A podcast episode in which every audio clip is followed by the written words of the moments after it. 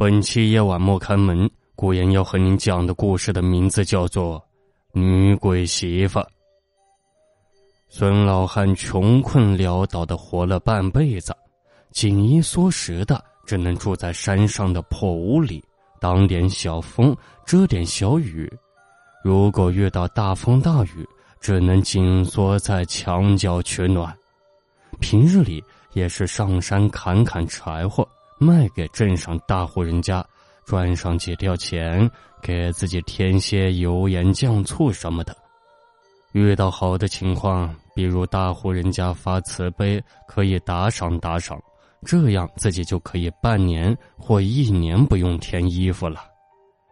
孙老汉平日里自己一个人住在山上，自然无人跟他说话，下山送柴也只能唯唯诺诺的低着头。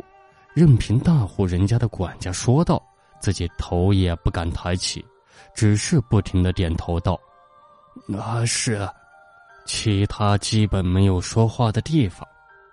这天下午，孙老汉上山后砍些柴火。平日里这些地方，老汉都是轻车熟路，很快砍好，收拾好后，半躺在布满草丛的石壁上休息休息。本着好奇心的看了一眼后面的石壁，似乎有字。孙老汉拨开草丛，定眼瞧去，原来是个墓碑。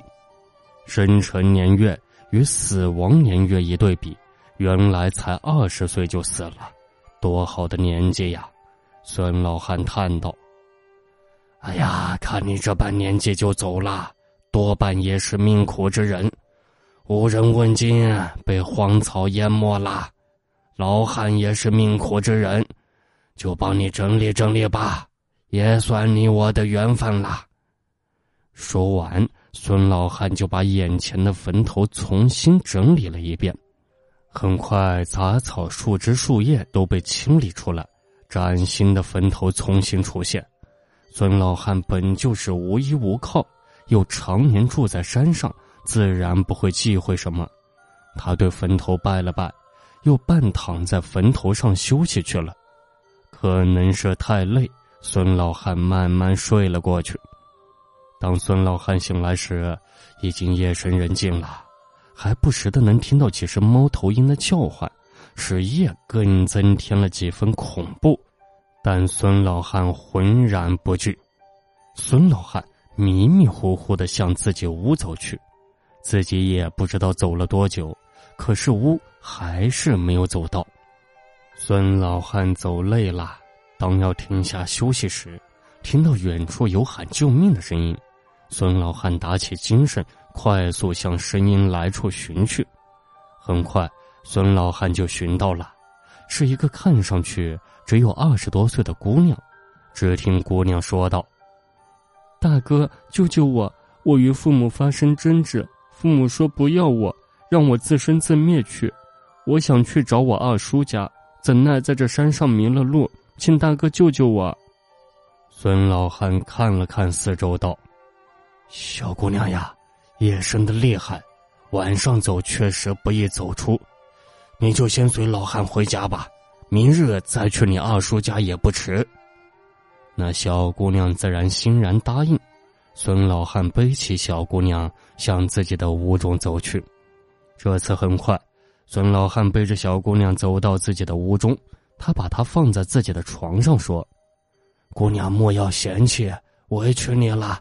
你先将就一夜，老汉今夜就睡在外面，有事叫一声就可以。”小姑娘看着眼前的老汉道：“大哥，我无处去。”二叔那里也不知道能不能收留我，我看大哥您好心，不如就收留我吧。我吃的少得很，一天一个馒头便可，我可以帮大哥洗衣服做饭。孙老汉赶忙推脱道：“不可呀，不可！你一黄花大闺女，我一穷老头，怎能破坏姑娘的名声呀？不可不可！明日还是请姑娘离开吧。”小姑娘下了床。直接抱住老汉的胳膊道：“我就不走，嗯看你怎么着。”说完，当着老汉的面把衣服褪去，钻进老汉的被窝。孙老汉看得目瞪口呆。只见那小姑娘对着孙老汉笑道：“我的身体已经被你看到了，已经不白了，非你不嫁。”孙老汉不知所措，痴呆的看着小姑娘。渐渐的，孙老汉适应了小姑娘的存在。孙老汉每天早早起来拾柴捡柴，以前一天送一次柴的，现在每天三次，每天脸上都挂满了笑容。镇上基本上没人见过孙老汉的笑容，而今日却笑容满面，自然引起了许多人的注意。而且今天他还增添了许多新的东西，很多人都开起了老汉的玩笑。不过孙老汉只是笑了笑。突然有几个地痞看到孙老汉，道：“这孙老头一定得了什么好事，我们悄悄去他家看看，说不定好事就是我们的了。”几人商量过后，向孙老汉家走去。孙老汉的家，只要上过山的人，基本都可以看到。虽然不在山路上，但在山路上就可以看到远处的一个破旧房子，那就是孙老汉的家。几个人很快走到孙老汉的家，而此时的孙老汉正兴奋忙着收拾第二批柴火呢。几人悄悄的从孙老汉家的窗户向里面望去，突然看到一个美娇娘坐在屋中。如此艳丽的美娇娘，还是他们第一次看到呢。口水不知觉的流了出来。几人对望了一眼，快速要往屋里冲。砰的一声，屋被踢开，几个人快速闯进去。那姑娘只是轻轻抬头看了看闯进来的几个人，没有言语。只是轻轻的抬起手，门突然被重新关上。几个地痞没有在意那小姑娘的动作，欲望充斥着头脑，快速向小姑娘扑去。只见那小姑娘把手放在头上，轻轻的把手拉下来，一层脸皮瞬间耷拉下来，露出恶心的面孔，尸蛆从眼缝中一颗颗爬出来。小姑娘并没有浪费。抓起了尸蛆，塞进自己的嘴中。几个地痞突然间看到这一幕，疯狂的向外冲去，可发现门居然打不开。本来一个大风就可以吹散的门，现在居然如钢铁一般的坚硬。几个人精疲力尽，可门却丝毫未动。几个人放弃了最后的挣扎，不甘愿的转过身看着这个姑娘。此时。小姑娘已经把面容恢复到原来的模样，笑着道：“不跑了。”几个人吓得战战兢兢，“呃呃，不敢了，不敢了。”那姑娘道：“你们可以走了。”门自动打开，几人不敢相信自己的眼睛呀，但还是疯狂的向外面跑去。只见一阵清风轻轻吹过他们的后脑勺。一切都改变了，他们已经忘记了今天发生的一切。就这样，孙老汉每天勤劳的工作着，而那个姑娘每天待在家里帮他洗衣做饭，只是他从不出门。孙老汉已经住进屋里了，不过他从来没碰过那个姑娘，而只是每次欣喜的看着那个姑娘，陪她说话，陪她聊天。孙老汉每天过得不亦乐乎，其实呢，老汉已经把她当做自己的媳妇了，而那姑娘自然每天也是过得开开心心。每当孙老汉睡着之时，痴痴的注视着老汉。日子一天天过去了，一天，老汉在山上砍柴，突然遇到一个道士。那道士说道：“施主，我看你身上沾有湿气。”最近可遇什么异样的事吗？孙老汉不耐烦的答道：“什么事呀？我老汉能遇到什么事？您如果要化缘，去镇上。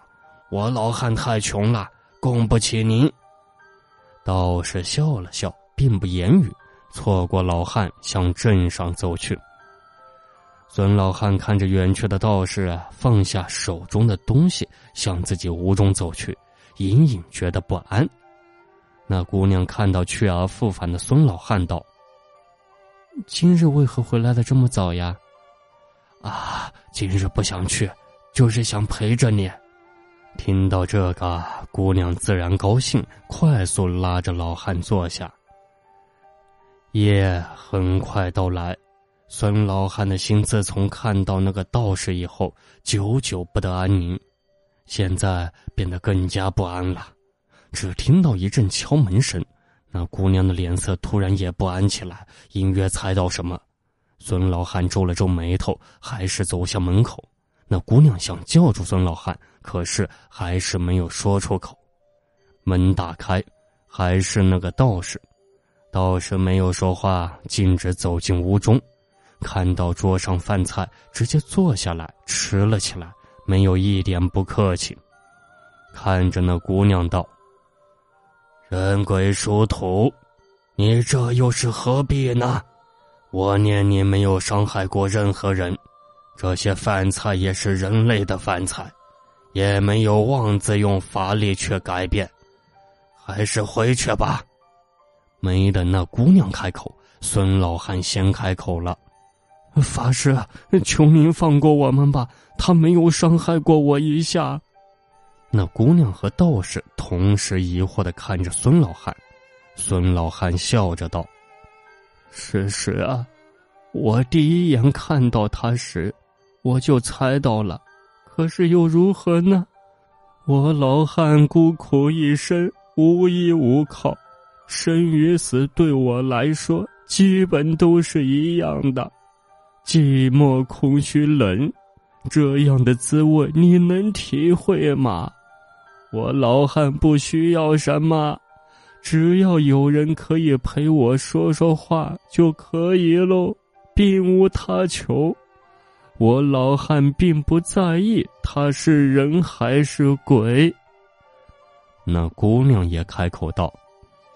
我刘英在这深山荒埋几十年，是他每天陪着我。虽然他看不到我，但我可以看到他，来来回回，日复一日。是他不再让我感到寂寞。当他知道我的存在时，却并没有像其他人一样感到避讳、害怕，却给我除尽身上的污垢，陪我聊天，所以我才来现身相见的。道士看了看他们。拿起身上的酒葫芦，一饮而尽，大笑一声，独自起身离去。两人看着远去的道士啊，相拥在一起。好了，本期的夜晚莫开门就给您播讲完毕了，我们下期节目再见。